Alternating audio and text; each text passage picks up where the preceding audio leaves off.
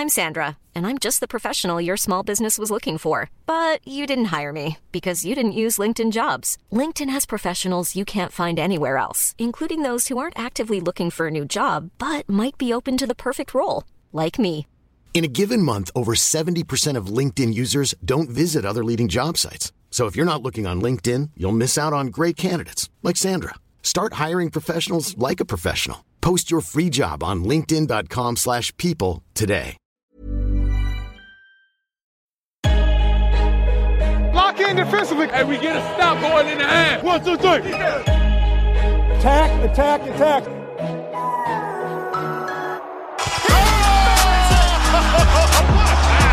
And a chase down block.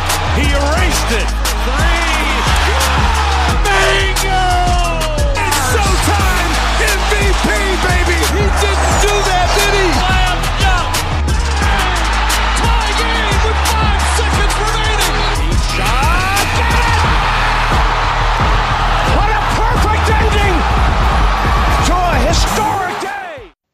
Salut à tous, bienvenue dans l'épisode numéro 70 du podcast Dunk Hebdo. Très heureux de vous retrouver. Avec moi, comme les semaines précédentes, l'homme qui en 2017 sort avec le maillot de Brandon Roy. C'est Tom. Ça va Tom? Oui, monsieur, oui, monsieur. Toujours OP pour, toujours OP pour ressortir le maillot d'une étoile filante. ah, L'amour de Brandon, de Tom pour Brandon Roy est égal à son manque d'amour pour Kyrie, j'ai envie de dire. Oh là un peu- là là là. c'est gratuit, c'est gratuit. C'est gratuit, non. Tom adore Brandon Roy. C'est pour ça que ça m'étonne que tu jamais été fan de Portland. Ah bah j'aime, j'aime beaucoup le joueur. Enfin, je, je regardais beaucoup Portland, mais parce que j'aimais le joueur, mais je suis pas fan vraiment de de la franchise. Mm. Parce que souvent, les, tu deviens fan d'une franchise que tu es fan d'un joueur. Enfin bref. Portland, justement, on passe d'une équipe qui dépense beaucoup à une autre, les Cavs. On va entièrement parler des Cavs aujourd'hui, euh, 100% Cavs, enfin, mis à part la fin, Mm. parce qu'il y a tellement de choses à dire vu euh, le chaos un peu euh, intersidéral des Cavs actuellement. On va en parler d'eux. Du point de vue de LeBron, Kyrie, on l'avait déjà fait euh, sur une vidéo YouTube, je vous invite à la consulter avec Pierre. Et aussi par rapport aux Cavs en tant que franchise, la suite c'est quoi? Parce que LeBron est déjà peut déjà tester le marché dans un an, va- on va en parler, et ça sent un peu la catastrophe s'il venait à partir. Comme d'habitude, n'hésitez pas à nous suivre sur les réseaux sociaux comme Facebook ou Twitter, sur les plateformes de streaming, mais aussi sur YouTube.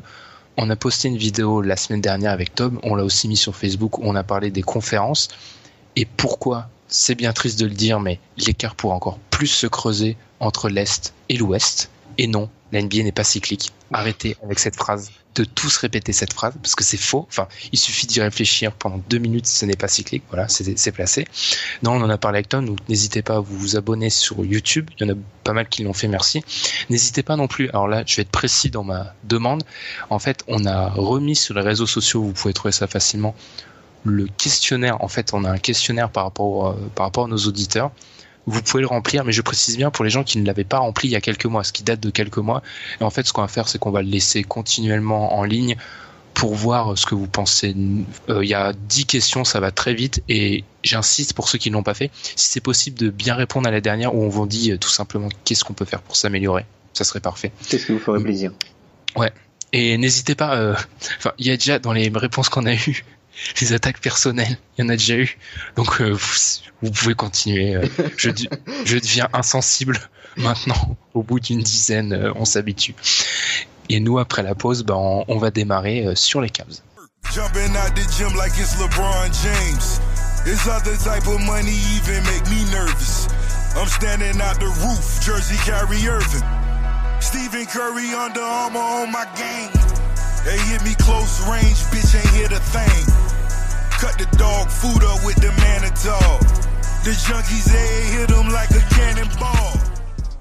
Champion en titre il y a un an, finaliste il y a quelques mois de ça, et pourtant en plein chaos depuis le début des finales NBA, les Cavaliers, on a l'impression bah, qu'ils sont rentrés dans un cycle négatif où les mauvaises nouvelles, elles s'enchaînent, et c'est souvent le fruit d'une gestion de la franchise peu inspirée.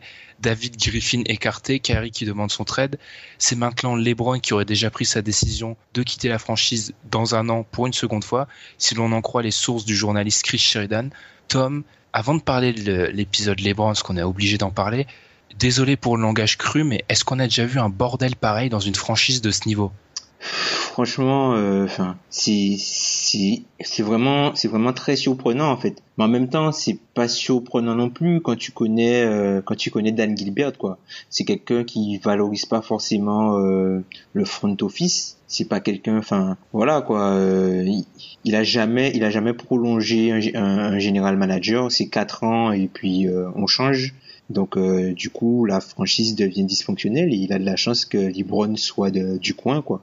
Ouais, parce que c'est juste, euh, c'est LeBron qui lui sauve sa tête en fait. Et c'est marrant pour un mec euh, contre lequel il a écrit une lettre assassine au cours de son premier départ, parce que c'est LeBron qui lui sauve la tête. Le, le respect qu'on a envers les Cavs, c'est 95% LeBron James sur les dernières années. Hein. C'est pas la gestion, mais la gestion c'est catastrophique.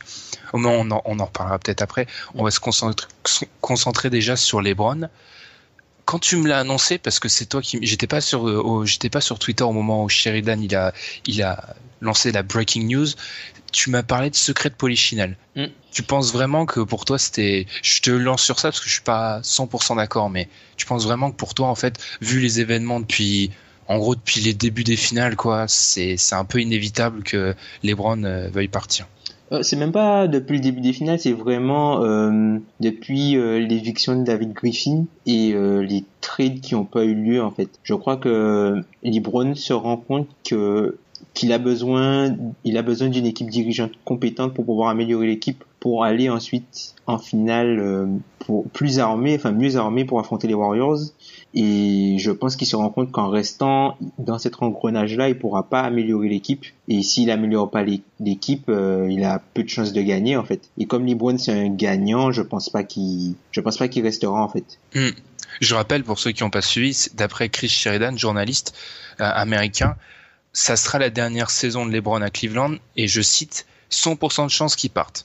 Alors avant de parler de LeBron, parce que là on va partie de la discussion, ça sera, enfin, sera axé sur s'il s'en va. Et ça a beaucoup, ça a beaucoup à faire. Euh, c'est beaucoup en lien en fait avec euh, le fait qu'il ouais, supporterait de moins en moins Dan Gilbert. Ouais, c'est ça. En fait, la suite de son tweet, c'est euh, relationship with owners beyond repair. En gros, euh, c'est complètement cassé sa relation avec Dan Gilbert.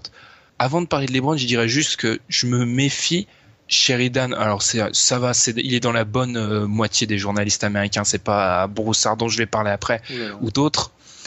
Le fait est que j'ai du mal à croire que LeBron, c'est surtout l'aspect 100% euh, de chance. J'ai du mal à m'y faire parce que LeBron, c'est quand même le mec qui est parti une première fois de Cleveland. Alors il y avait quelques bruits selon lesquels il pouvait pourrait partir, mais c'était rien d'assuré. Ensuite, personne ne le voyait revenir à Cleveland. Il est revenu. Donc je me méfie d'un mec avec lequel on n'arrive pas à prévoir trois semaines à l'avance, qu'un an avant, on soit vraiment au courant de ses plans. Oui, mais après, c'est compréhensible ça, après. Ouais, voilà. Le truc que ça confirme en fait, c'est que même si il part pas, tu vois, t'as as le doute. Tu sais que qu'il y a des chances qui sont très fortes et une probabilité très élevée que LeBron ne soit plus un cavalier l'an prochain. Surtout que, enfin pour moi, il a légitimement le droit de partir tout simplement parce qu'il a promis quelque chose, il a fait, maintenant il doit plus rien. Et là où je suis d'accord, par contre, c'est que c'est oui, ça se comprend vu ce qui se passe. Moi, mon seul aspect, c'est c'est juste perso, mais le tweet, c'est un journaliste assez reconnu, donc ça vient un peu appuyer. Mais vu le, le cirque que les Cavs sont depuis un mois et demi, ça ça me surprend pas que dans son esprit il puisse partir en fait. C'est juste qu'il y a un tweet d'un journaliste qui vient appuyer ça, mais dans l'idée, euh, même quand on parlait de Kyrie à l'époque, certains expliquaient que ça serait un move pour anticiper le départ de LeBron. Bref, le départ de LeBron, moi il y a un an de ça, pour moi c'était hors de question. Il finissait sa carrière à Cleveland. Bah en un an ça a changé et le tweet il vient un peu appuyer, ça, mais c'est pas que ça change pas fondamentalement l'histoire en fait. C'est j'aurais pu l'anticiper pour ce qui est vraiment de ça, après j'ai déjà dit que j'étais, euh, j'avais du mal à en penser que ça soit ancré. Enfin, c'est pour moi c'est pas écrit dans le marbre qui partent. Par contre, c'est encore une fois LeBron est très intelligent parce que ça, les responsables de Sacon ont renié. Et je pense que ça met quand même un sacré coup de pression euh, monumental à Dan Gilbert, ce que perdent autant la première fois. En fait, les deux avaient à perdre quand LeBron partait. Parce que d'un côté on avait LeBron, ah le gamin de Daycron qui a pas réussi à donner le titre et il part euh, avec euh, deux de ses potes et faire une super équipe et de l'autre t'as le proprio incapable de le garder. Par contre là là ça serait 100% la faute de Dan Gilbert d'après euh, après d'après d'après la conscience des gens. Parce que LeBron serait revenu il aurait effacé le passé et cette lettre assassine de Dan Gilbert. Il revient, il donne le titre et ils repartent quand même parce que le, proprio est un incapable, un incapable, tout simplement. Mm. Bah, c'est même pas que c'est même pas que ce soit un incapable, c'est-à-dire que Dan Gilbert c'est l'un des propriétaires les plus sulfureux euh, de qui est dans la ligue et puis c'est enfin c'est pas quelqu'un qui qui a l'air vraiment passionné par le basket, tu vois, c'est pas euh, voilà quoi, il fait il fait les choses et puis euh, il, il il, a vraiment, enfin moi ce qui me choque vraiment c'est le manque de stabilité. C'est vraiment, c'est vraiment ça en fait. il valorise aucunement en fait tout ce qui est équipe dirigeante et tout ça. Pour lui, ça se remplace facilement. Sauf que ce qui fait la, force des franchises à travers les années, c'est vraiment la continuité et puis le fait d'avoir des, des hommes forts sur lesquels s'appuyer pendant plusieurs années en fait. Et c'est ce qui ne valorise pas. Ça se voit chez les Spurs, chez les Warriors. Les grosses équipes ont des front office stables. Hein. C'est c'est ce qui sépare le. C'est du n'importe quoi. Quelle franchise bien lunée irait irait à la, à la draft en virant son GM juste avant, en entamant la, la free agency sans, sans GM, alors que le mec est en train de gérer des trades et tout? Enfin, c'est... Et sans idée de GM, c'est pas comme si il a écarté Griffin et il avait le successeur, il le connaissait déjà en fait. Mm. C'est-à-dire, j'écarte Griffin, mais je sais déjà qui je prends pour le remplacer. Il en avait aucune idée. Et pour preuve, ça a pris euh, presque un un mois et demi, allez, en gros, à nez, un, bon, un gros mois, ça a pris pour euh, remplacer Griffin. C'est ça qui est incroyable. Pour revenir, par contre, pour revenir à oui, juste un rappel, c'est la situation contractuelle de King James. Il est sous contrat en 2017-2018, 33 millions de dollars, et ensuite en 2018-2019, il a une option joueur, 35 millions. C'est-à-dire, il peut tester le marché dès l'année prochaine. Alors ça, je sais jamais, les mecs, des fois j'annonce qu'ils vont tester le marché, ils le font pas, bref, ça, ça on sait, on sait pas trop. Ce qui est sûr, c'est qu'il est dans une position parfaite pour mettre la pression aux Cavs, surtout qu'il y a déjà la peur, elle est palpable. Je vois déjà euh, sur internet euh, des dispositifs euh, ah, les t-shirts LeBron restent à la maison et tout. Mm. les gens ont peur. Mais, et ils ont raison d'avoir peur. Et c'est assez marrant en fait que qui tout ce vacarme entre guillemets autour de LeBron, la seule année où il a pas de 1 plus 1 en fait. Il a signé l'an mm. dernier pour 3 ans, enfin 2 plus 1, et d'habitude il fait toujours du 1 plus 1, et puis là il signe pour 3 ans, donc 2 plus 1, et il y a tout ce vacarme là, euh, c'est marrant, enfin c'est bizarre. La seule fois où, où, il met un petit peu moins de pression sur le, le front office, bah c'est là, c'est là que ça craque quoi. Ouais. Moi ce que je pense surtout, tu l'as dit, ouais, il, par rapport au plan plus sportif, c'est en fait, j'ai l'impression, euh, je vais expliquer ça avec des mots très compliqués alors que l'idée elle est très simple, c'est qu'en fait, ce à quoi peuvent prétendre les Cavs à l'heure actuelle, vu comment l'effectif est construit, c'est pas ce à quoi doit prétendre les Brown James. Les Brown James, c'est un des meilleurs joueurs qui a mis de l'histoire du, basket. Il est, euh, même s'il commence, il va vers ses 33 ans, il est toujours au top. C'est-à-dire que c'est un mec qui doit jouer le titre tous les ans et pas jouer le titre, euh, jouer le titre, on annonce qu'on joue le titre, être vraiment là pour jouer le titre. Et le fait est que l'année prochaine, c'est horrible ce que je vais dire, mais je vois pas comment il peut gagner le titre en fait l'année prochaine. Si s'il n'y a pas un trade ou s'il n'y a pas euh, une hécatombe du côté des Warriors, le titre il est premier aux Warriors. Et c'est ce que je me, je me suis fait la réflexion quand je préparais mes notes. Quand est-ce, à quelle année il faut remonter pour voir James aussi loin du titre avant d'entamer une saison? Mais après, je, enfin, je trouve que t'es dur. Là, t'es vraiment dur en fait. C'est, c'est pas en fait qu'il y a beaucoup d'équipes entre lui et le titre. C'est juste qu'il y a une équipe qui, qui est très très forte en fait. C'est, c'est juste ça. Mais après, tu sais jamais. Hein. Ah, peut-être qu'à une blessure de je souhaite pas ça, mais genre si Kevin Durant se blesse ou un truc comme ça, euh, c'est pas, si les Cavs sont sont pas euh, ah moins forts que les Warriors sans Kevin Durant. Il, il y a, c'est sûr, mais le problème c'est que c'est limite mieux qu'il y ait un peloton d'équipe, mais que tu sois plus près du titre. Là, il est, alors c'est un sentiment perso, mais depuis sa première arrivée à Miami, mm. il a jamais été aussi loin du titre, c'est-à-dire il a jamais eu une équipe euh, où là tu te demandes mais ça semble impossible parce que l'année dernière les Warriors s'étaient construits, c'était année 1, on espérait que ça il y a un peu de rouille, enfin que ça soit un peu difficile pour eux. Ils sont arrivés, ils leur ont mis 4-1, ils ont les Cavs ont eu besoin d'un match où ils battent tous les, tous records possibles et imaginables euh, au tir et de réussite pour leur leur en prendre un et encore c'était pas fait. Et je pense vraiment après c'est juste ma lecture personnelle que les Browns se dit euh, non mais là euh, faut que je change d'environnement parce que dans l'état actuel je peux juste pas gagner. Hein. Parce que espérer, alors c'est possible, il y a des aléas des, deux côtés, mais en plus il est dans une équipe où il y a, les mecs se blessent. On parle Kyrie même dans, dans, le scénario où Kyrie reste, bah Kyrie ça reste un mec qui se blesse souvent, Kevin Love aussi. Enfin, le facteur blessure, il est limite plus important chez les Cavs que chez les Warriors. Et je pense que LeBron, il a tout simplement fait l'addition et il s'est dit que ça peut plus en fait. Et c'est là où s'ajoutent les problèmes du front office et du proprio surtout. Enfin, le proprio qui en fait euh, pas grand chose à faire à part euh, limite la gloire et pour son porte-monnaie. Et où il se dit non, en plus j'ai pas les mecs qui les mecs qui décident sont pas assez compétents pour m'entourer, donc il est temps que je bouge. Ouais, mais après, le, le, front office est, est, un petit peu bloqué par la situation financière des Cavs qui est euh, assez critique enfin, pour, pour faire des mouvements. Je pense que même cette saison, ils, ils, devront être probablement obligés de, de couper les jeunes joueurs qu'ils ont pris l'an dernier, c'est-à-dire Tabarez et, euh, je sais pas s'ils ont si leur contrat se garantit à un moment où s'il est déjà totalement garanti. Je crois que leurs contrats sont totalement sont partiellement garantis. Ben, je pense qu'ils vont commencer la, saison avec euh, des spots vides pour ne pas justement avoir euh, à payer des joueurs et ensuite euh, récupérer des joueurs euh, sur le marché des buyouts en, en, cours de saison avoir déjà les spots vides au lieu d'avoir des, des, spots occupés quoi parce que financièrement c'est très très compliqué aujourd'hui pour faire quelque chose avec à, dans, Cleveland quoi. C'est ça aussi que je pense voit LeBron, c'est aussi la situation à long terme. Il y a des mecs signés aux Cavs, Shumpert, J.R. Smith euh, c'est des joueurs, euh, c'est des bons joueurs. Enfin, enfin, c'est des bons joueurs. Mais le fait est que, vu que son objectif c'est le titre et le titre euh, dans les deux prochaines années, tu dois passer sur les Warriors pour y arriver.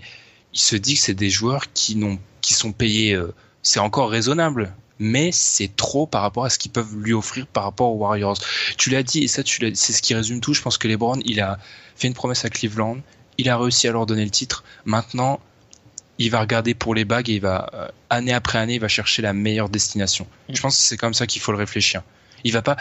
Pourquoi il irait continuer à s'embêter à Cleveland où c'est totalement dysfonctionnel alors que dans un an, il y a beaucoup de franchises qui lui feront les yeux doux. Mm.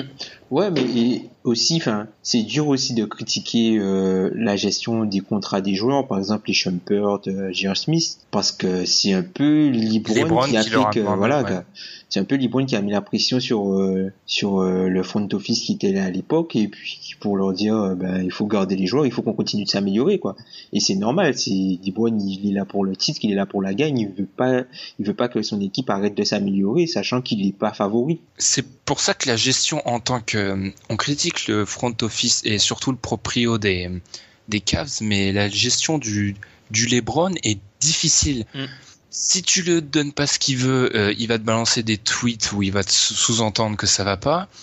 Euh, c'est, je lisais un article, je sais plus du tout ça sort d'où, et il est bon, il était très critique l'article, mais ça résume un peu tout, c'est que après c'est, c'est obligatoire avec des joueurs de ce niveau-là et de cette stature-là, mais LeBron c'est un peu le cirque permanent dans les équipes dans lesquelles il est. Alors c'est un peu dur comme euh, comme propos, mais le fait est que LeBron, il est très dur à gérer. C'est pour ça qu'avoir un GM fort, c'est important. Mm. LeBron, il pense surtout au titre. Il pense qu'à ça. Au court terme. Il pense surtout, ouais, il pense qu'à ça. Alors que Griffin, il doit penser au titre, à LeBron. C'est vrai, c'est, il y a qu'un LeBron et t'es content de l'avoir. Mais c'est un mec qui aurait eu le recul pour se dire, je peux pas non plus tout balancer pour les Browns. Mm. Enfin, tout, tout, tout. Faut quand même investir beaucoup parce que c'est un privilège de l'avoir. Mais je peux pas sacrifier entièrement à 100% pour les Browns parce que j'ai les Browns, lui, il peut partir dans un an en fait. Mais c'est ce surtout ça. Ce qu'il a fait à Miami, enfin ce qu'il a fait à Miami dans, c'était moins dur que ça, mais tu peux pas. Les Browns, ils pensent qu'à lui et c'est normal, mais en tant que GM, tu dois penser à d'autres choses. Ben c'est ça, c'est-à-dire que tu, tu es lié parce que là, là, là, le seul moyen pour que les Cavs puissent faire quelque chose, c'est de d'essayer de donner des tours de draft futurs. Or, tu peux pas te permettre de donner des tours de draft si tu n'as aucune certitude que LeBron s'engage à rester en fait. Parce que en fait, pour, pour améliorer ton ton futur, en fait, pour améliorer ton présent NBA, tu hypothèques une partie de ton futur. Sauf que si tu sais pas si LeBron va rester, ben, ça sert à rien en fait. Et on, on, voit quand même qu'ils se sont quand même prémunis de ça, euh, notamment avec le, tour de draft qu'ils ont donné aux Hawks pour euh, Kyle Corver qui est protégé top 10. Ils ont dit au cas où, en 2019, au cas où, on ne sait jamais, si LeBron part en 2018, le pick est protégé top 10. Et même dans leur, euh, dans leur transaction pré-draft ou pendant la draft, je pense que ça a été un point où, alors il n'y avait pas Griffin, mais j'espère que les gens qui dirigeaient un peu à ce moment-là, ils ont dû se dire ça aussi. C'est, je pense que c'est une des raisons qui explique que les Cavs ils ont pas mené à bien de, de trade et d'autres raisons que j'expliquerai après. Mais c'est que dans la franchise aussi, ils sont pas, ils sont pas foncièrement stupides. Peut-être à part Dan Gilbert, je rigole. Mais ils ont dû se dire oui, mais LeBron il est bien gentil, mais dans un, on n'a aucune certitude passé euh, son, son année 2017-2018. Il peut partir à tout moment. Hmm. Donc on va pas tout hypothéquer c'est bon. Alors là, je, je, l'avais cité au début, c'est Chris Broussard qui, euh, alors lui, c'est ce qu'il dit, c'est apprendre avec des, comme dirait Pierre, avec des pinces thermonucléaires. Voilà. pour vous dire le niveau de précaution qu'il faut adopter. Mais en fait, Broussard, il avait expliqué que avant la draft, il y avait un trade qui aurait amené Kyrie à Phoenix en échange du numéro 4 et de Bledsoe. Ces deux, et le numéro 4, je vais y arriver, et le numéro 4 aurait bifurqué Indiana, Indiana, et Indiana aurait envoyé Paul George. Ce que je veux dire par là, c'est que ce trade apparemment il aurait été refusé parce que LeBron aurait n'aurait pas donné. Euh, en fait, LeBron il n'aurait pas donné son accord pour être là sur le long terme. Parce qu'en gros, euh, Gilbert allait le voir, il lui a dit bah ok, on a ce trade là, mais tu dois euh, être capable de nous assurer que tu es là pour plus d'un an. LeBron a dit non. Donc c'est pour ça en fait, on peut être bien gentil. Hein. Selon Broussard, oui. On, précise toujours. Donc c'est pour ça, dans, dans le cadre, si jamais ça s'est passé comme ça, LeBron est bien gentil, mais il doit comprendre un peu que le front office, c'est, ils sont dans une situation trop difficile parce que là, s'ils font ce genre de trade, c'est quand même un trade hyper important. Tu peux pas avoir le beurre et l'argent du beurre. Tu peux pas avoir ton équipe, voir ton équipe renforcée et donner aucune assurance à ta franchise. Ah ben, ben c'est ça. Hein, ben c'est après, c'est soit tu joues le titre, soit tu le joues pas. Hein. Ouais. Pour jouer le titre, quand tu es pas favori, t'as très peu de marge, t'es obligé de faire des moves très risqués. Et euh, ben les Cavs n'ont pas voulu prendre ce risque-là. Et euh, mm. s'ils prennent part dans un an, ils auront bien joué. Et puis si c'est le, le trade qui leur fait rester, ben on saura jamais. Et euh, D'ailleurs, par rapport à ça, c'est pour ça, je, vais conclure là-dessus. Avant, on va être obligé un peu d'en parler, mais si les Browns pouvaient partir peut-être où, enfin, sans, sans rentrer, sans annoncer les grandes euh, ailées, etc. C'est pour ça que les Browns, c'est vraiment, c'est un cadeau parce que c'est le meilleur joueur de la ligue, mais c'est à gérer, c'est un casse-tête au quotidien. C'est pour ça que ça a bien marché à Miami, je pense, parce qu'il fallait un mec de la stature de Pat Riley. Aussi. Il, faut prendre des... décisions impopulaires parfois. Ouais, ouais, les joueurs il faut, euh, il faut des mecs de cette stature-là, et c'est peut-être pour ça qu'à Cleveland, ça marche un temps, puis ça coince après, c'est que Cleveland n'a jamais eu des GM que je pense que LeBron respecte foncièrement. Il, avait une grande estime de Griffin, et d'ailleurs il l'a dit après, euh, après qu'il ait été écarté. Mais je pense que Pat Riley, ça doit être le dirigeant qu'il a croisé qui respectait le plus, et c'est pour ça a, il a pas eu tellement, pas eu tellement de vagues que ça à Miami. Mm.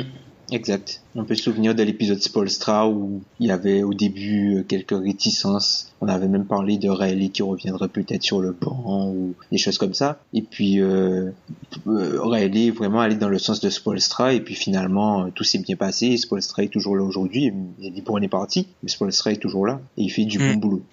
Par rapport à, je l'ai un peu dit par rapport à où irait LeBron. Moi c'est je veux juste aborder ça parce que je trouve que on se focalise un peu trop sur euh, peut-être la grosseur du marché. On parle beaucoup délai et tout, mais comme on l'a dit depuis le début, je pense que les Browns, lui, ils réfléchissent juste en bague. Mm. Ils sont. Alors bien sûr que euh, Los Angeles c'est un plus, mais fondamentalement, il va juste aller dans l'équipe qui, selon lui, a le plus de chances de battre les Warriors, que ce soit à l'est, à l'ouest. Il y a fort de chances que ce soit à l'ouest s'il part. Euh, je vois ça vraiment comme ça, comme ça. Je sais pas toi, mais je pense vraiment que Los Angeles peut l'avoir, mais ça sera que dans le cadre où ils ont blindé leur équipe pour le titre. Hmm. Après, je me dis qu'il y a, enfin, tu refuses pas LeBron James. Je pense que dès que tu as le moment de, si tu as une chance sur 1000 de l'avoir, tu dois tenter. Mais après, franchement, je, enfin, il y a, y a plusieurs, il y a plusieurs, euh, on va dire qu'il y a plusieurs écoles euh, sur le, la, la, future destination de, de LeBron James. Donc tu as la partie euh, de, de, The Ringer de Bill Simmons et euh, Kevin O'Connor qui pensent, euh, qui sont persuadés que LeBron sera à Los Angeles, qu'il ira là et puis voilà. Je précise que ces mecs sont tous pour Boston et que je pense que inconsciemment ils espèrent qu'ils partent à l'Ouest. Hein. Je dis juste ça. Ouais. Et ensuite tu as tu as Ben Golliver de Sport Illustrated, lui qui pense plus à quelque chose à San Antonio. Moi, euh, moi, je suis plus de cet avis-là. Je pense que si si LeBron doit partir, si je dois miser quelque chose aujourd'hui, je dirais à San Antonio parce que San Antonio a enfin selon les options de contrat qu'ils ont, t'as la Marcus Aldridge qui a une, player option à presque 23 millions, Danny Green qui a une player option à 10 millions et Rudy Gay qui a une player option à, à presque 9 millions.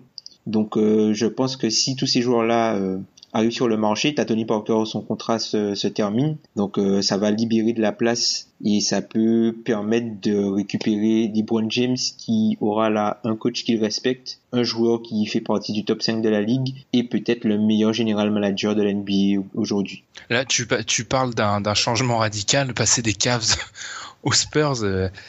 Alors moi, ma liste, si on parle de bague, hein, c'est si on parle de bague. Ouais, ouais. Bah, bah, forcément, pour moi, on parle de. Alors, ma liste, j'avoue, elle est, moi, est composée de 5 équipes. Alors, il y en a, c'est des long shots, et il y en a où je pense que c'est plus probable. Pour moi, je serais surpris s'ils changent d'équipe dans un an, je serais surpris qu'ils ne soient pas dans une de ces 5 équipes. Franchement, je serais vraiment surpris. Pour moi, dans les 5 équipes, il y a Miami, Los Angeles, les, Lakers, bien sûr, les, les San Antonio Spurs, les Houston Rockets, et je vais commencer un hashtag sur Twitter parce que je le vends, je commence à le vendre, Oklahoma City. Alors, Oklahoma City, je sais, au niveau des salaires, c'est chaud. Et qu'est-ce qu'il devrait faire Oklahoma City? Je pense juste que là, je pense en termes purement de terrain. Durant l'a déjà dit, et il l'a pas dit pour faire plaisir aux gens d'Oklahoma City, l'équipe d'Oklahoma City, ça va être une des équipes qui va poser le plus de problèmes aux Cavs, aux, Warriors, parce qu'en fait, euh, ils vont faire comme ils ont fait il y a deux ans, sauf qu'il y aura plus KD, ça sera pas le genre à la place. En fait, ils sont tellement athlétiques qu'ils vont leur poser des problèmes. Moi, je me dis, LeBron entre dans là-dedans, ça pourrait être pas mal. Et en plus, alors c'est mon côté euh, très méchant, mais je me dis, s'il arrive à faire gagner OKC, l'équipe dont est parti, euh, d'où est parti euh, KD, ça serait génial. Alors j'avoue que c'est un très très gros, c'est un long shot. Pour les Spurs, je suis plutôt d'accord. Les Rockets, moi, je les mets toujours dedans quand il s'agit de signer un gros poisson parce que Moret, euh, c'est un, un, requin. C'est bon, c'est très bon. Miami, je dis juste ça parce qu'il est déjà allé. pour moi, c'est vraiment, mais on sait jamais Miami. Mais j'avoue que les Lakers, j'ai encore du mal à y croire. Pourtant, ah tout le monde veut l'envoyer, mais j'ai énormément de mal à croire aux Lakers parce que euh, déjà, on parle beaucoup de bagues, mais euh, et tu l'as dit là, aux Spurs, c'est un front office dans lequel il aurait confiance. Le front office des Lakers, on l'a vu depuis quelques mois. Alors je dis pas qu'il est bon, je dis pas qu'il est mauvais, mais est-ce que LeBron aura confiance en eux? Je sais pas. C'est clinquant en fait. C'est bah. peut-être les noms avec lesquels il va avoir confiance. Mais je pense que de toute façon, c'est très dur à prédire, mais si LeBron arrive dans, si arrive aux Lakers, il faut pas s'attendre à avoir une équipe jeune autour de lui. Enfin, hmm. je pense que ça va faire peut-être comme aux Cavs et les, les jeunes joueurs vont, valser, vont, valser pour des, des vétérans confirmés qui, qui peuvent apporter quelque chose. Hein. Bon après, euh, on sait jamais. Peut-être que, que Libron a, a mis un peu d'eau dans son vin, mais euh, enfin, les Lakers c'est vraiment un long shot et euh, je pense pas. Franchement, si selon les critères sportifs, je pense pas que ça rentre là. À moins que Libron soit totalement résigné, qu'il se dise bon ben je vais aller quoi. Parce que je sais pas si tu peux monter une équipe parce que Libron il lui reste quoi, peut-être 4 ans et encore. Il lui reste peut-être 3-4 ans euh, au sommet et encore. Je suis, je, suis gentil, c'est parce que c'est une machine, tu vois, LeBron. Mm. C'est dur de prédire son déclin, mais est-ce que dans 3-4 ans, les joueurs qui sont là aujourd'hui seront des joueurs qui, qui pourront t'emmener, ils seront peut-être on the race, tu vois, ils seront en train peut-être de monter, mais ça suffit pas. Mais après, la, la, NBA va tellement vite. Hein. Regarde, il y a, il y a exactement trois ans, il y a exactement trois ans, Kevin Love demandait son trade. On se demandait qu'est-ce qui allait arriver à Minnesota. Et puis là, ben, Minnesota est projeté euh, dans les projections ESPN à 50 victoires, trois ans après. Euh, et tu l'as bien dit, il faut rappeler que LeBron, dans cette hypothétique Free Agency 2018, il va rentrer dans la Free Agency, il aura 33 ans et demi. Hmm. Alors le, le mec, ça doit être une machine, ça reste un joueur de 33 ans et demi, quoi, qui a un, nombre total de minutes. Euh, enfin, c'est incroyable. On n'a jamais vu ça. Donc, ça sera un paramètre à prendre en compte. Après, euh, on est d'accord. Euh, si LeBron, si LeBron, il assure à quel, je sais pas à quelle franchise qui vient, les mecs ils vont le chercher à pied, hein, parce que mm. c'est LeBron. Hein. Mm. Mais... Après, vas-y, vas-y, vas-y. Ben, après, j'ai peut-être un long shot. C'est vraiment, si ça arrive, je me dis, si LeBron ne veut pas quitter l'Est et que Philly marche bien cette année, il ira peut-être à Philly. Ah, pourquoi pas c'est sûr que c'est pas dans son intérêt de qui. C'est c'est là où tu vois. Euh, je crois que c'est dans CBS où ils expliquaient ça. En gros, si si Kyrie part, euh, il y a un journaliste qui demandait si Kyrie part, est-ce que les Cavs sont toujours favoris à l'est? Et l'autre lui a répondu oui, mais ça veut plus dire le niveau, ça, enfin ça, c'est plus choquant sur le niveau catastrophique de l'est qu'autre chose. Mm. Et c'est vrai que je vais réussir à rattraper ce que je voulais dire de base. Ça a l'air complètement hors propos. C'est qu'en fait, tu te dis LeBron, il aurait aucun intérêt à quitter l'est mais il aurait aucun intérêt à quitter l'Est, oui, mais il veut quand même jouer le titre. Et les équipes qui jouent le titre à l'Est avec un LeBron, si tu rajoutes LeBron, euh, il euh, y, a, que les Celtics et il peut pas y aller. Non. Donc, euh... hors trade. Et, ouais, il trade. et il a une trade clause. En parlant de ça d'ailleurs, et on va conclure notre. Mais Philly, oui. Après, il faudrait que Philly fasse une grosse, grosse saison. Ah, s'ils sont à, s'ils sont à peut-être, euh, je sais pas moi, une quarantaine de victoires, ouais, c'est une grosse saison. Ouais, c'est une grosse saison. Après ce qu'ils ont vécu? Ouais. Si gens ils sont à une quarantaine de victoires, euh, voilà. Je pense que tu as pensé, mais le point fort de Philly, c'est qu'en fait, du coup, ce déclin de LeBron, il vivrait mieux parce qu'il aurait Fulz, Embiid et Simmons à côté de lui. Voilà, voilà, voilà. Très bien pensé. Et encore, et encore pas mal d'assets pour améliorer l'équipe. Hmm. Et euh, avant de conclure cette première partie, mais on va quand même continuer sur Cleveland après, juste une question, tu as abordé l'idée du trade. Alors, les gens en parlent et tout. Enfin, les gens en parlent. Beaucoup y pensent, peu osent exprimer le, le, dire de vive voix. On rappelle que, avant de poser la question, je rappelle que LeBron a une no trade clause, c'est-à-dire qu'il peut donner son veto à n'importe quel trade. Est-ce qu'on peut, est-ce qu'on peut penser à un trade de LeBron? Pour moi, ça me paraît totalement impossible. C'est hors de question. pas, mais non. De toute façon, voilà. Tu transfères pas LeBron. Tu transfères pas LeBron James. Hmm. Tu ne transfères pas LeBron James.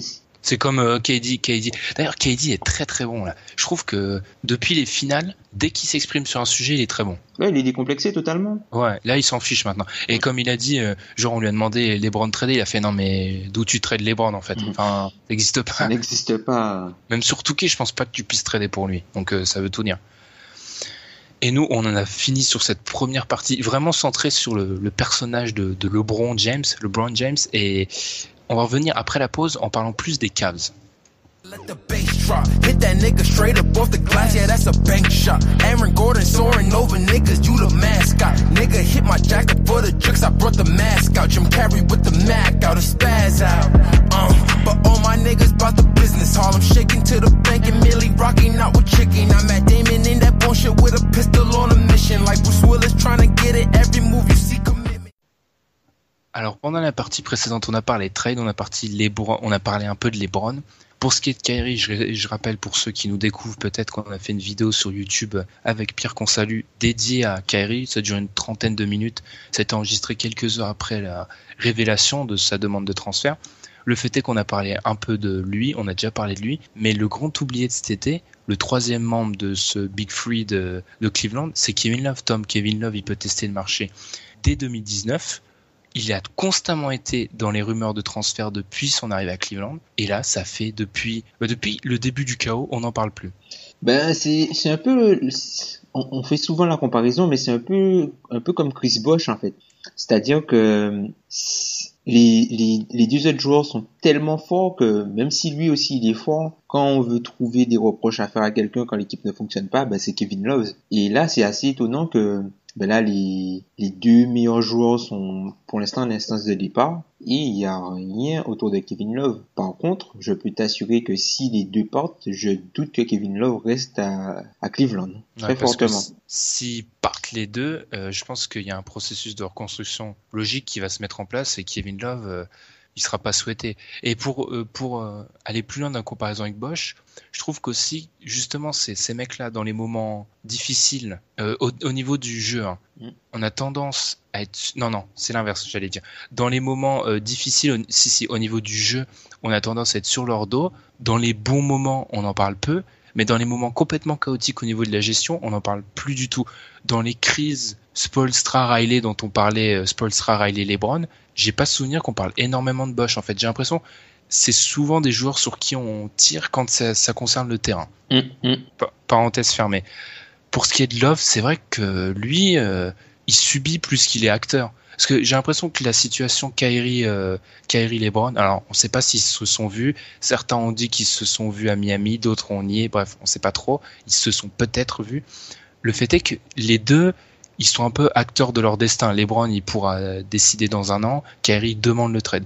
Love, il subit, j'ai l'impression. Et c'est un peu le cas euh, depuis qu'il est à Cleveland. Bah oui, bah on a souvent eu des rumeurs euh, comme quoi euh, il pourrait être échangé soit un moment contre Paul George, soit un moment contre Carmelo Anthony.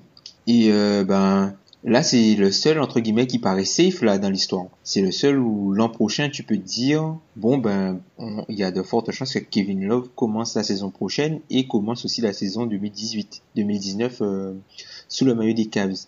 Mais le souci, c'est qu'il serait en contracteur, c'est-à-dire en année de contrat, l'année précédent en fait la fin de son contrat, et que ce qui deviendrait extrêmement dur à échanger. Donc je ne serais pas surpris qu'à la, qu'à la, prochaine draft, à la draft 2018, Kevin Love soit échangé contre euh, un tour de draft, je pense. De toute façon, on je l'ai pas dit dans la partie précédente, mais moi je pense, et je suis pas le seul, je pense, à le penser, ça fait beaucoup, je pense beaucoup, ça fait beaucoup de pense dans une seule phrase. Quand l'équipe des Cavs, dans un an, là, en août 2018, elle aura rien à voir avec celle qu'on a euh, actuellement. Mm. Ça sera plus du tout pareil. Alors est-ce que ça sera avec ou sans LeBron? Mais je suis persuadé que dans le trio euh, Love, James, Irving, il en restera qu'un au meilleur des cas. Par rapport à Love, c'est sûr que je pense qu'il va se faire échanger, surtout que vu que son contrat a été signé avant euh, la flambée des prix, alors il est critiqué souvent, mais à 24 millions, il sera à 24 millions en 2018-2019 c'est pas fou. Enfin, c'est pas, ça va hein, pour, un joueur de son calibre et ça reste quand même un joueur, un très très bon grand, joueur, un, très, un grand qui peut s'écarter. Et qui, prend euh, des rebonds. qui prend des rebonds, qui est moqué, mais j'aime bien insister là-dessus. En défense, il est de plus en plus solide. Alors, bien sûr, il a des limites euh, athlétiques, mais il se donne. Enfin, c'est un bon 4 qu'on aimerait voir small ball 5, mais il peut pas jouer small ball 5 parce que c'est un protecteur de raquette moyen, mais il a su le faire avec les Cavs. Si tu lui mets un bon 4 à côté de lui, enfin un autre protecteur de raquette, bref, je me perds, mais c'est un très bon joueur. Il, aura un marché, je pense. Mm. C'est le joueur parfait pour Houston, je pense. C'est vrai. Tu vas Kevin Love euh, à la place de Ryan Anderson. C'est pas pareil. Après là, Houston, s'il rajoute en plus Kevin Love, euh, Beyoncé va devoir mettre des millions et des millions parce que la taxe, ils vont l'exploser complètement. Bref.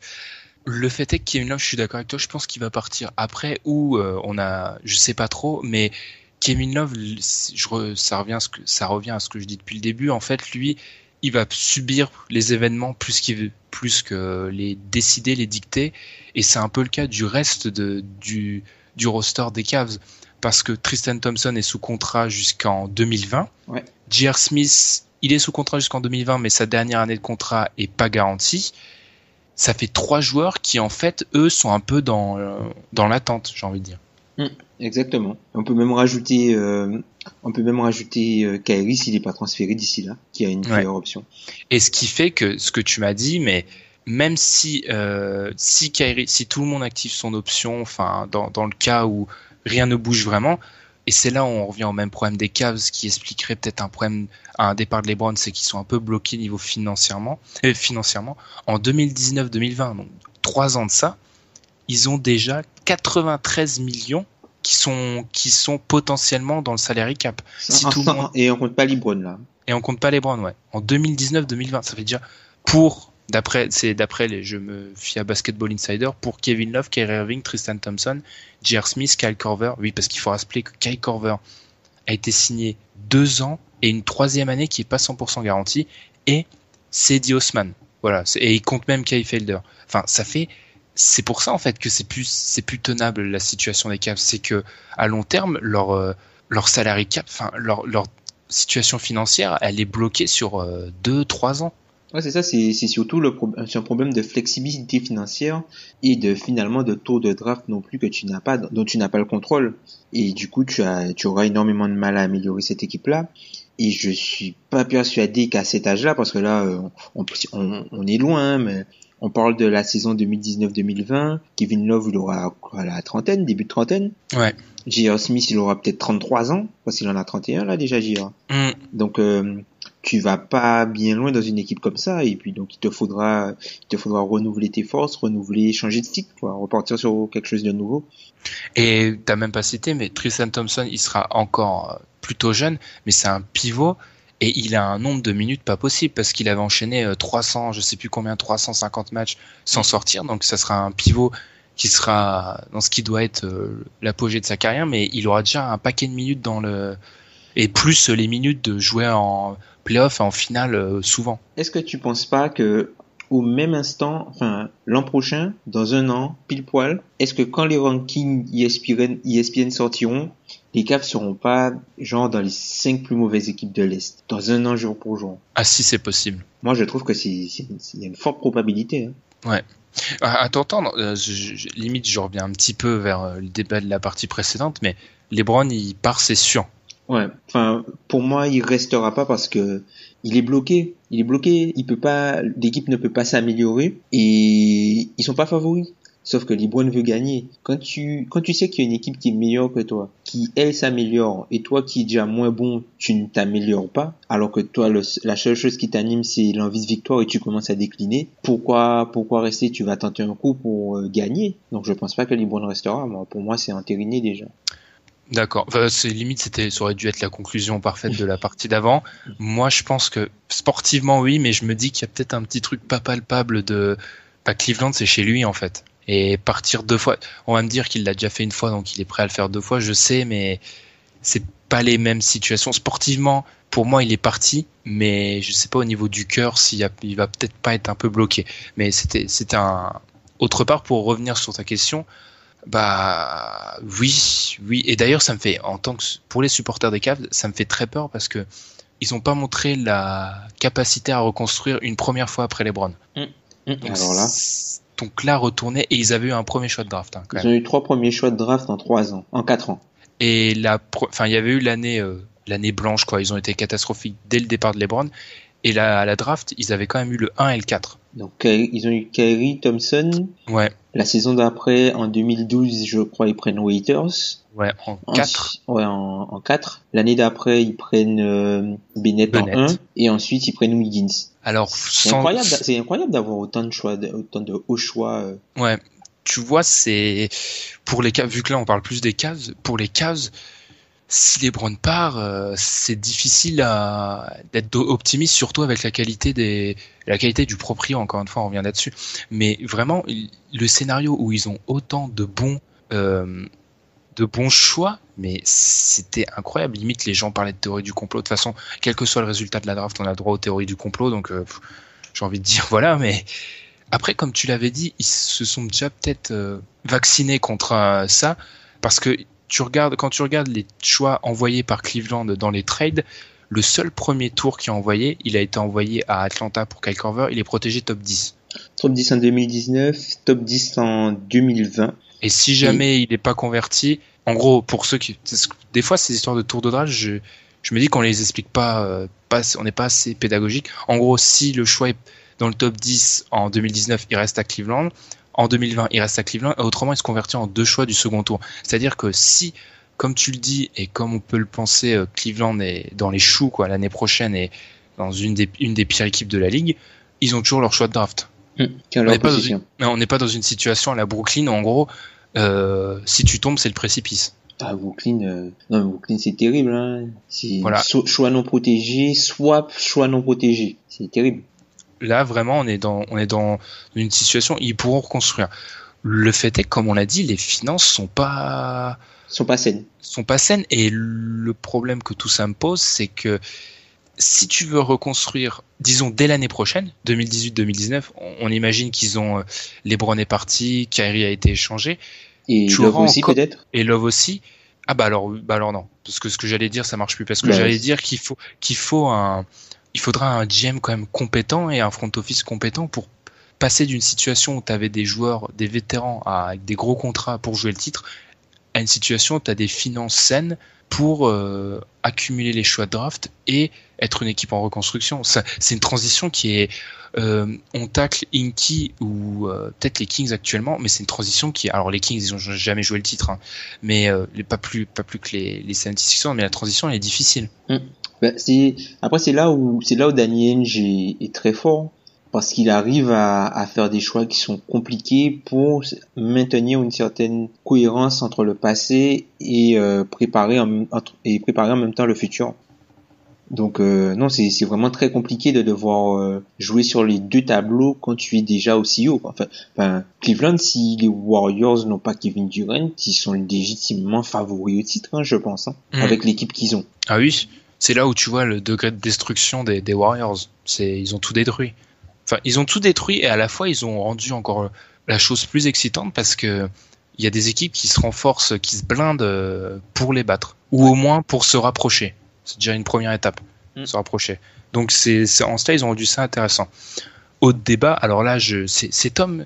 Il faut, donner les, les coulisses.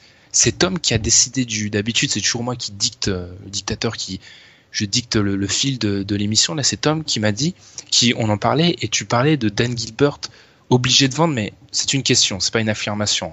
Mm. Obligé de vendre. Est-ce que Dan Gilbert, vu euh, encore une fois l'état misérable dans lequel il va, réussir à amener sa franchise, est-ce qu'il va être obligé, bah, tout simplement de la vendre quoi?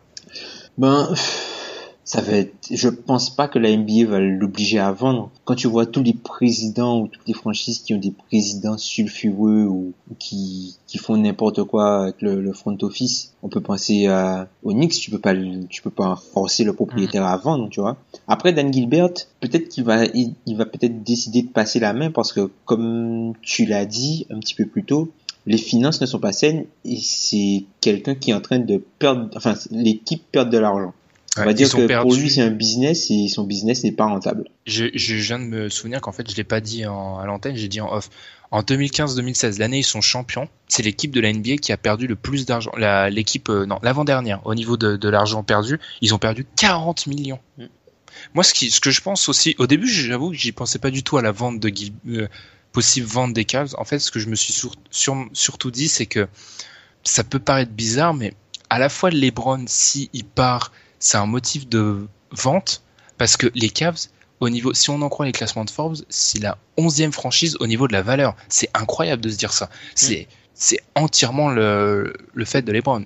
C'est à 99%. Parce que les, concrètement, les Cavs, c'est une équipe qui avait pas gagné depuis euh, 70 ans, c'était un truc comme ça. Mm. Ou- Qui avait pas gagné depuis. C'est un, c'est une petite ville de l'Ohio. C'est pas logiquement, c'est pas 11e parce que les 10 premiers, c'est que des grandes villes américaines. Donc ils sont pas lo- logiquement, ils sont pas censés être aussi ouais. ouais. Après, ce que je me suis dit, moi, c'est que si les Browns part, alors dans un monde parfait, hein, période de reconstruction, donc ils perdent de l'argent, pourquoi? Parce qu'ils ont des gros salaires et qu'ils explosent la luxury tax euh, tous les ans. Tu es plus dans la luxury tax, tu as moins d'argent dépensé là-dedans, donc tu gagnes de l'argent en fait. S'il voit ça en simple businessman, il peut se dire que les Browns qui part, c'est de l'argent économisé, de l'argent gagné, parce qu'une franchise NBA normale, en 2017, elle gagne de l'argent. Oui, mais après, ce qui, fait plus mal les Cavs, ce qui fait plus mal aux Cavs, pardon, plus que la, la luxury tax, c'est la repeat tax, en fait. C'est-à-dire que quand tu as déjà été dans la luxury tax plusieurs années consécutives, ben, elle devient un petit peu plus punitive et tu perds vraiment énormément beaucoup d'argent. Qu'est-ce que je raconte? Euh, Tu perds vraiment énormément beaucoup d'argent. Ça n'a pas de sens. Ouais, tu, tu, Tu perds énormément d'argent. ouais. c'est pour ça que les Browns, euh, le départ. Par contre, la luxury tax, euh, en fait, il faudra investir. Je, je reviens encore un peu sur le débat les Browns, parce qu'il y a certains points que j'ai pas abordés, mais quel que soit l'endroit où il va atterrir, si jamais il part de Cleveland, je, je précise, comme je l'ai fait depuis le début, je me méfie toujours du Gugus, parce que je trouve ça bizarre qu'on puisse anticiper à un an, même si là, on est, la situation, c'est tellement euh, un cirque. Il va falloir que tu sois prêt à payer, en fait. C'est pour ça que je parle des fois d'Oklahoma City, parce que je me dis que ils- eux, ils ont pas, ils ont montré dans le passé qu'ils qu'ils ont pas. Alors, on parlera peut-être du cas de James Harden, oui, mais si t'as les Browns, ils vont pas rechigner à payer. Alors qu'il y a des franchises, euh, Chicago, ils auraient été en position d'avoir les Browns, ils auraient rechigné. hein. Enfin, on connaît, connaît le tempérament euh, à Chicago. Et peut-être que Dan Gilbert, en tant que businessman, c'est ce que t'as raison, il doit peut-être se dire c'est bien beau, mais je perds de l'argent tous les ans en fait. C'est ça. Et c'est pour ça, moi, en fait, je vois vraiment les Spurs parce que je pense que LeBron, à ce moment de sa carrière, il faut quelqu'un qui puisse lui dire non. Et en NBA, je vois pas qui d'autre, à part Popovich et, euh, ah, comment il s'appelle? Buford, pour lui dire, bon, écoute, LeBron, tu t'occupes du terrain et laisse-nous gérer le reste. Ça fait 20 ans qu'on le fait. On le fait fait 20 plutôt ça- bien. On le fait plutôt bien. Ça fait 20 ans qu'on est à plus de 50 victoires. Donc, euh, je pense que, je pense que c'est pas, c'est pas, c'est pas impossible. Je pense vraiment que c'est pas impossible et je vois plus ce scénario-là que les Brunelli. Euh, En fait, ce que tu es en train de me dire, c'est que tu vois plus LeBron euh, qui a envie de laisser couler, qui se dit euh, maintenant, euh, enfin, j'ai été souvent parce que alors j'irai pas jusqu'à dire que les gens qui disent LeBron et le GM, LeBron et le coach, ça je trouve que c'est des raccourcis un peu faciles. Il a une influence, mais comme toute star dans une organisation, les gens qui étaient choqués qu'on aille demander à LeBron son avis sur, un potentiel trade de Kyrie si on en croit les sources de Chris Broussard, qu'ils aillent écouter ce qu'avait dit Nicolas Batum pendant la draft. Nicolas Batum, on lui dit quand il y a des mouvements à Charlotte. Donc ça veut bien dire que tes joueurs majeurs, tu leur annonces les mouvements et tu leur demandes leur avis. C'était une parenthèse. Tu es en train de me dire que LeBron, oui, il en aura un peu marre et qu'il voudrait en gros dans une situation on lui demande juste de jouer. Ouais, peut-être en fait, c'est juste que c'est surtout qu'il a besoin d'aide en fait c'est ça, là, LeBron, je pense qu'il a compris qu'il a besoin d'aide et qu'il a besoin d'être dans un endroit avec des personnes hyper compétentes pour pouvoir l'aider à, atteindre son objectif final parce qu'il pourra pas, il pourra pas l'atteindre s'il fonctionne toujours comme il l'a fait avant parce que non seulement il a moins de moyens, mais l'adversaire qui se présente face à lui est beaucoup plus fort. Donc il pourra mm. pas, il pourra pas continuer à, si tu continues à faire les mêmes choses, y a, ça marchera plus. Ça marche, ça, ça marchera jamais. Hein. Donc, euh, que il y a besoin d'aide. Hmm, parce que on parle de finances des cases qui sont mauvaises. Les, alors j'avais parlé de 2019-2020. Les Spurs en 2019-2020, comparaison, eux, ils ont euh, dans le pire scénario, ils ont 55 millions de garanties. Mais dans le scénario, enfin pour l'instant, garantie totale, ils, ils sont qu'à 19. C'est-à-dire qu'ils sont très bien, même pour l'année 2018-2020 2018-2019, euh, pardon, je m'en mêle un peu les pinceaux, ils ont en garantie à l'heure actuelle que 52 millions. C'est pas énorme, c'est-à-dire que tu as raison, ils peuvent faire un, run à LeBron, même si je croyais énormément à cette théorie, et quand j'ai vu le contrat de Pogazol arriver, j'ai été un peu plus euh, refroidi, quoi. ils, vont, trouver un moyen, même s'ils dump Gasol ou Hawks, dont je parlerai euh, dans mes flops tout à l'heure, même s'ils dump Pogazol ou Hawks, ils ont fait pareil avec Splitter, on sait pas, hein. c'est toujours quelque chose qui est possible. Hein. Mm. En tout cas, euh, on s'est un peu éloigné de l'idée de vendre de de Dan Gilbert, mais ouais, je, je, reviens vers le sujet parce qu'il fallait que je place ma comparaison. Moi, j'ai toujours dit Gilbert, c'est Dolan, sauf qu'il a eu LeBron James et qu'il est à Cleveland. Mm, ouais. Enfin, c'est vrai que si, si franchement, si LeBron ne revient pas aux Cavs, je sais pas si si on en parle, si on parle pas des Cavs comme une franchise comme Orlando ou les Kings ces dernières années, hein, mm. c'est pas, c'est pas étonnant. Hein. Mais sinon, pour, euh, pour, pour donner quelques chiffres, en fait, pour, euh, entre le, la, la taxe et la repeated tax, en gros, par exemple, quand, dans le cas de, de Cleveland, qui est, euh, à cet instant, un petit peu plus de 20 millions au-dessus de la luxury tax. Rien que ça, un petit peu plus de 20 millions. Donc pour quand tu es euh, quand c'est la première fois que tu es, au-dessus, tu es à à peu tu es à 3,75 pour 1 dollar quand tu es au-dessus de 20 millions hmm. de dépasser. Alors que quand tu es dans quand tu es dans la repeated tax, tu es à 4,75 dollars pour 1 dollar. Donc en gros, quand tu vas signer un joueur 10 millions l'année, en réalité, tu dépenses 47 millions 5. C'est pour ça que les petits mouvements euh, pour Cleveland sont très durs en fait, parce que ils doivent calculer par rapport à la taxe. Voilà, ils doivent calculer par rapport à ce qu'ils payent eux au total et pas par rapport à ce qu'ils donnent aux joueurs. Et 4,75 avec les 20 millions, ça fait 9, 95 millions, juste pour vous donner une idée. Hmm. Donc voilà, c'est là, c'est là que ça, ça, ça, fait vraiment mal. C'est là que c'est vraiment punitif. Et c'est là où ils perdent leurs 40 millions, parce que c'est pas normal qu'une équipe perd 40 millions euh, alors qu'elle l'année où elle gagne un titre. C'est quand même euh, l'ironie la plus totale. Mm. C'est sûrement ça. Mais c'est peut-être c'est peut-être ce côté financier qui va obliger, enfin obliger entre guillemets LeBron à partir, parce que tu te dis que pour maintenir une équipe compétitive pour LeBron, la luxury tax tu vas la payer tous les ans. Bah, il faut.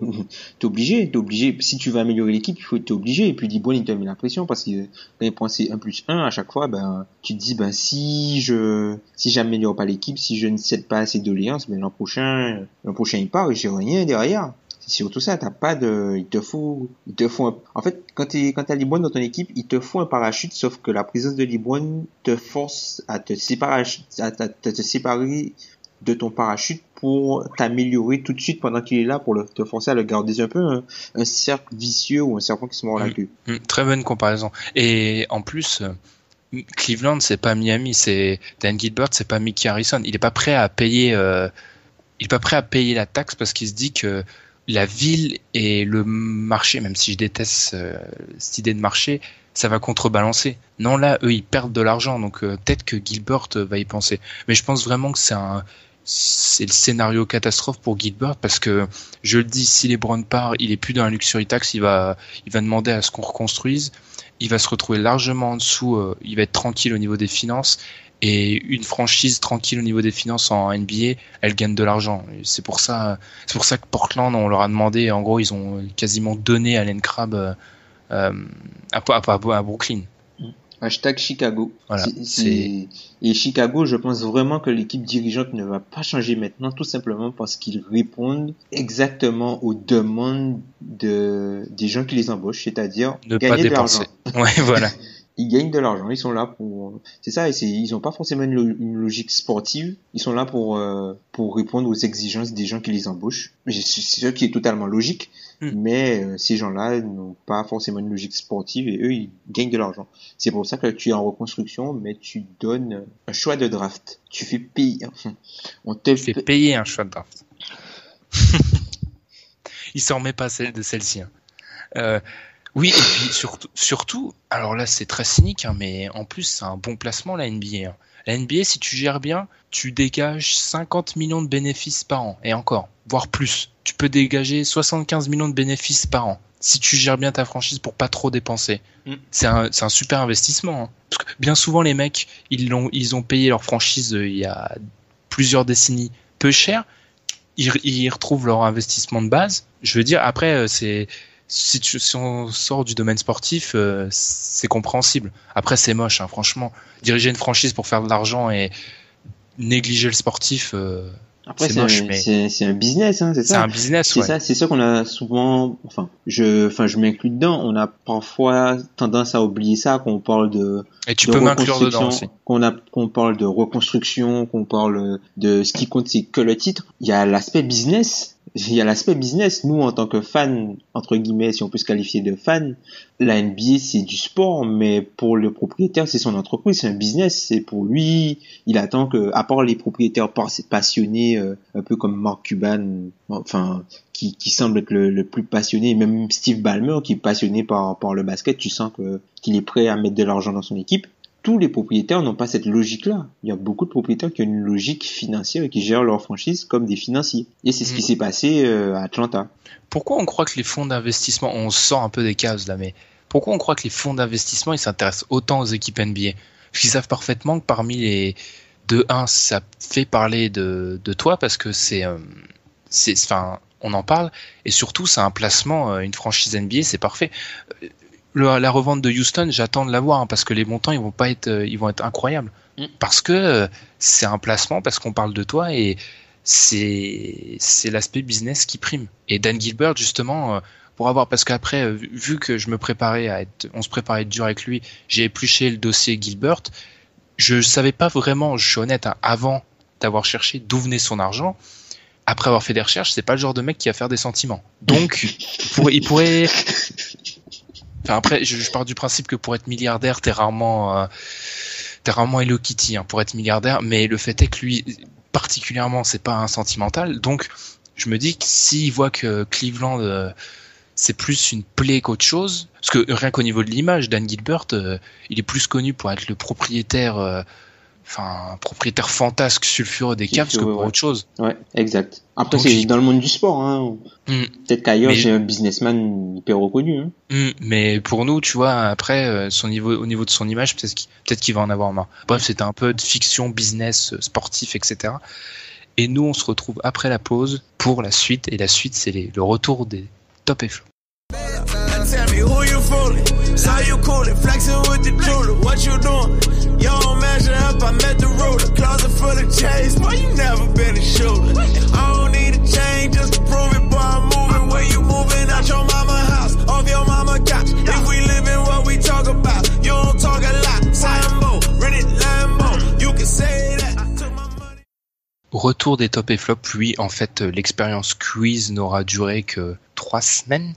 Trois semaines parce que des gens nous ont dit, enfin, vous nous avez dit à juste titre que quand il y avait un seul interlocuteur, c'était pas forcément génial.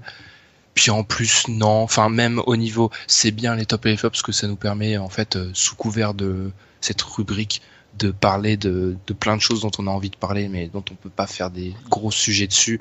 Donc c'est bien pour tout le monde, j'ai envie de dire. Tom, bah, je te laisse inaugurer ce retour avec ton premier top. Alors mon top, ce sera euh, la sortie des calendriers et le retour de Memphis euh, le jour du MLKD. Alors euh, c'est très important historiquement pour la franchise qui, qui a toujours été présente ce jour-ci.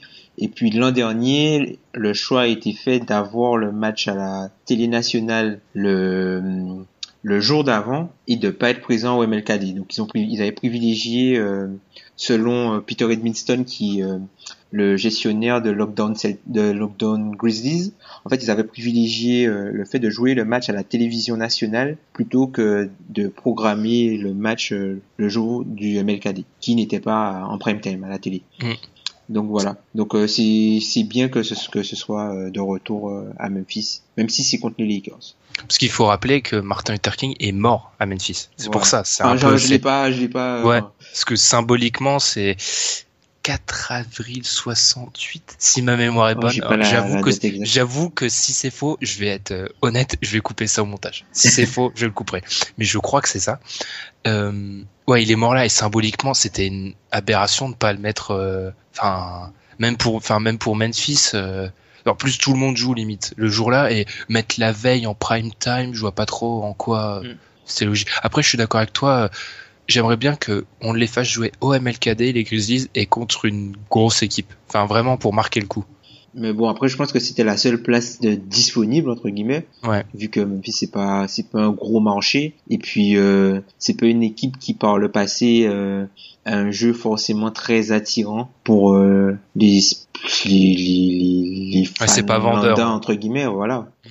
Après, c'est assez marrant que qu'il y ait beaucoup de gens qui disent ça, que comme quoi ils aiment pas que comment Memphis joue. Après, ils disent que Memphis joue comme une équipe de playoff, et puis finalement ils disent qu'ils aiment le basket de playoff. C'est assez marrant. Oula, il y a des, il y a des, il y a des gens visés. Moi, je, je, moi, moi, de toute façon, je dis Memphis, c'est toujours une équipe euh, de playoff embêtante et voilà. Je, je, je, je suis pas inclus dans les personnes euh, visées, j'espère. Ah, je ne vise personne. hein. Après, si ça tombe Ah. dans des jardins. Mon top, moi, c'est le buyout probable. Probable, je dis bien parce qu'il y a des sources contradictoires de Dwayne Wade. Tout simplement parce que c'est mieux pour les deux parties. Les Bulls n'ont pas besoin de vétérans, ils ont un processus de reconstruction. Et ça serait moche qu'un futur Hall of Famer comme Wade, bah, il passe ses dernières années euh, dans le marasme que va être Chicago dans les premières an- dans les prochaines années. Après, pour sa destination, honnêtement, déjà, faut que ça se fasse. Alors, il y a des sources contradictoires, ça devrait se faire, franchement. Je pense que les deux parties ont envie que ça se fasse. Pour sa destination, on parle de Miami, on parle de Cleveland. Honnêtement, moi, j'ai juste envie, soit qu'il revienne à Miami, soit qu'il aille dans une équipe qui ait des ambitions. J'espère qu'il va pas privilégier l'aspect financier, même si ça pourrait se comprendre. Mais juste, je pense que c'est cool de voir Dwayne Wade dans une équipe euh, qui vise quelque chose ou à Miami l'année prochaine. Enfin, cette année, tiens. Je me, je, je m'en mêle tout le temps. Moi, je trouve ça triste quand même, le buyout. Wade buyout. C'est Wade, quoi. Pris comme ça, c'est triste. Mis dans le contexte, vu euh, les Bulls, euh, ça passe. Wade buyout, quoi. Tu coupes Wade, limite. Mm. C'est Dwayne Wade, hein. Enfin, c'est ouais, c'est assez c'est bizarre. Moi, j'ai ça, ça, ça me fait de la peine qu'on parle de ça, en fait, que Wade buyout, quoi. Même si tu vois, tu, tu l'as bien expliqué, en fait, c'est peut-être la meilleure solution pour les deux parties, puisque même même si ça a pas il y a pas forcément l'argent, mais il va libérer du temps de jeu. Et vu que tu as des jeunes joueurs qui jouent à ce poste-là, tu as énormément de, de joueurs qui jouent au poste Ah oui, 1, vu 2 qu'il- à Chicago. Vu qu'ils en ont 10, ils sont obligés. Voilà, donc tu dois les faire jouer, il te faut du temps de jeu, et du coup, euh, Wade ne fit pas à cette optique-là, quoi. Mais pff, win-win buyout, euh, ça fait bizarre. Et t'imagines, t'imagines la victoire pour Pat Riley qui a refusé de le signer pour, euh, pour disons 40 millions et qui le récupère. Euh, J'aime bien clasher Pat Riley, mais il faut avouer que c'est un, un magicien, mec.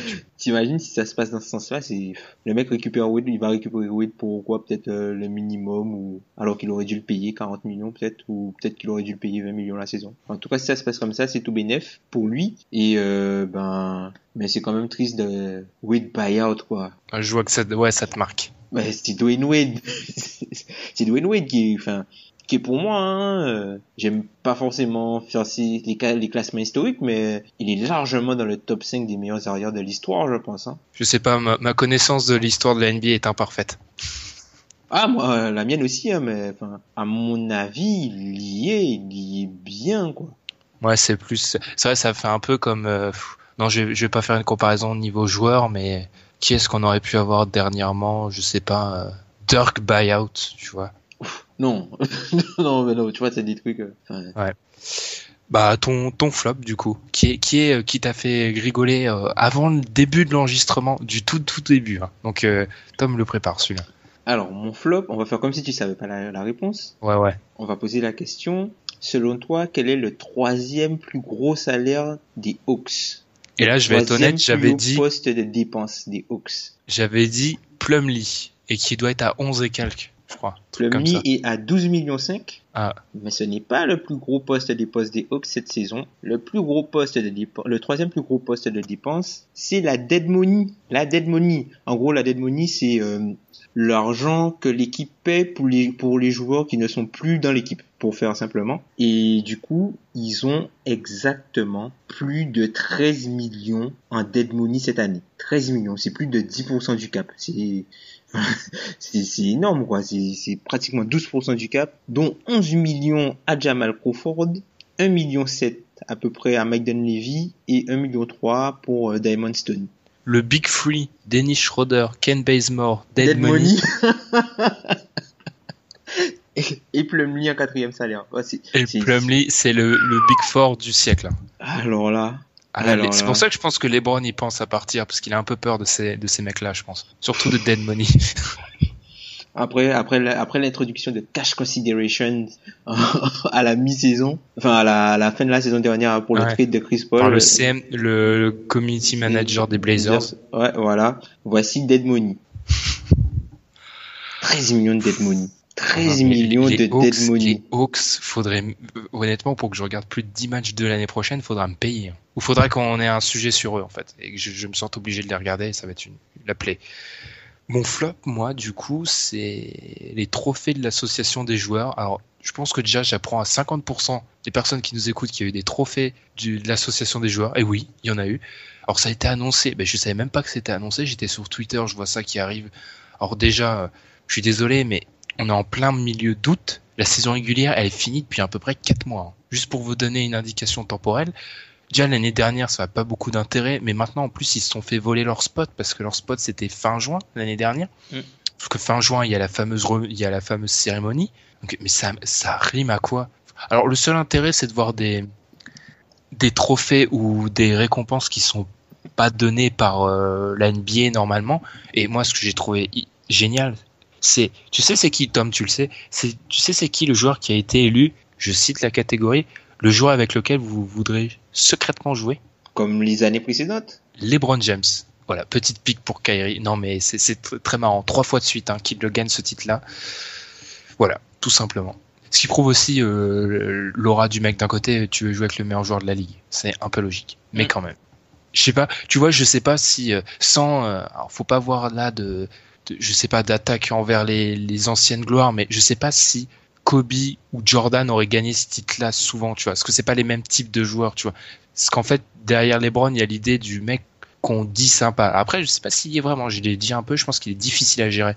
Mais tout ça pour un peu, un peu euh, écorner Kyrie. Quoi. Non, mais c'est du mauvais esprit, bien sûr. Hein. Je, je, suis pas sérieux, mais juste que j'ai trouvé ça marrant. J'ai aussi trouvé ça marrant que les titres de meilleurs coéquipiers dans certaines équipes. alors, les mecs qui les ont obtenus, le mec qui a obtenu ça Atlanta, c'est Dwight Howard. Qui a obtenu ça à Chicago, c'est Ray John Rondo. Et qui a obtenu ça à New York, c'est Carmelo. Mm. Je sais pas ce qu'il faut, je, je dis rien moi. Je donne juste les résultats. Non, mais je pense que, enfin, ces gars-là, en fait, ce sont, si tu veux, ce sont, ce sont, c'est eux qui prennent, qui montent au créneau entre guillemets. Tu vois, ce sont les, les joueurs qui, euh, qui, euh, on va pas dire les protecteurs, mais ce sont les joueurs qui cristallisent et qui ont pas peur de monter au credo. Donc du coup, ils couvrent les autres et peut-être que les autres euh, s'en rendent compte et, et voilà quoi. Melo, il se fait, euh, il se fait cracher dessus. Aucun autre Ah, joueur Melo- n'est critiqué. Aucun autre joueur n'est critiqué. Dwight Howard, il se fait cracher dessus. Enfin, voilà quoi. Enfin, Melo, il prend pour trois équipes NBA complètes, hein, lui. hein. T'as même, même, même Rajon Rondo, alors, c'est fou comment six mois, six mois chez les Mavs On tuait. ont tué la réputation du mec. Six mois, six mois. Et un passage avec George Carl, qui, euh, à ce moment, George Carl était, euh, Déjà sénile, je pense. On va donner les mots comme ils sont. On va- on va dire les choses comme elles sont. tu vois, un an et demi, ça a totalement détruit la réputation du gars, alors que Rondo, je, je pense pas que ce soit un tueur de vestiaire, c'est juste un gars, en fait, il, Il a une il a des, bouche. il a des ouais. certitudes et il a pas peur d'aller, il a pas peur d'aller à l'encontre de ce que les autres pensent, tu vois, et de le dire clairement. Moi, j'ai juste Donc, coup, donné. c'est pas et je, suis d'accord avec ce que tu dis. J'ai juste dit ça pour euh, un peu. hum, c'est facile de parier dans des vestiaires. On n'est pas dans des vestiaires. Enfin, je veux dire. Après, euh, ces trophées-là, ils ont pas autorité parce qu'on sait pas du tout. Enfin, on sait pas comment le vote a été mis en place et tout. Mais juste que parler de vestiaires, euh, parler de mecs qui tuent les vestiaires. Alors là, on va dire que je défends juste Dwight Howard parce que c'est Dwight Howard. Non, je parle aussi de Melo et Rondo. Rondo, il avait une bonne euh, alchimie avec les jeunes de Chicago. On peut pas le contredire ça. Et pour un mec qui est censé euh, tuer tous les vestiaires dans lesquels il rentre, c'est pas normal. Donc ça prouve bien que c'est facile de parler sur les vestiaires, mais on n'y vit pas, donc c'est un peu dur de d'avoir des avis euh, tranchés comme je peux lire à droite à gauche. Après, je pense que c'est plus, ce sont plus des problèmes relationnels qu'ils ont avec le coaching staff qu'avec les joueurs eux-mêmes. Ah oui, parce que là clairement c'était euh, histoire de coéquipier. Mm. Si on si les front office ah bah si les front office auraient voté, je peux te dire que les trois là jamais ils ont le trophée. hein. Ah non, bah non. Parce que les front office, par contre, ils doivent se les repasser comme des patates chaudes. Hein. Ouais, vraiment, je pense que. Et du coup, nous, c'est comme ça qu'on va conclure l'épisode numéro 70 euh, du podcast. Merci de nous avoir écoutés. N'hésitez pas à nous suivre sur YouTube, iTunes, Stitcher, SoundCloud ou une autre plateforme pour pouvoir disposer d'épisodes, des épisodes dès leur sortie. Bon, iTunes, il y a un petit temps de latence, ça prend un peu de temps. Des plateformes, d'ailleurs, où vous pouvez laisser des commentaires, si possible positifs, ça nous aide à avoir euh, plus d'auditeurs encore. N'hésitez pas non plus à nous suivre sur les réseaux sociaux. On se rapproche tranquillement de la fin de la saison, du début de la saison, du mois de septembre, les training camps. Ça va être la fin de la traversée du désert et on va vous prévoir une preview pour la saison 2017-2018. On vous en parle pas encore, mais les choses se précisent. D'ici là, on vous souhaite une bonne semaine et salut à tous. Salut!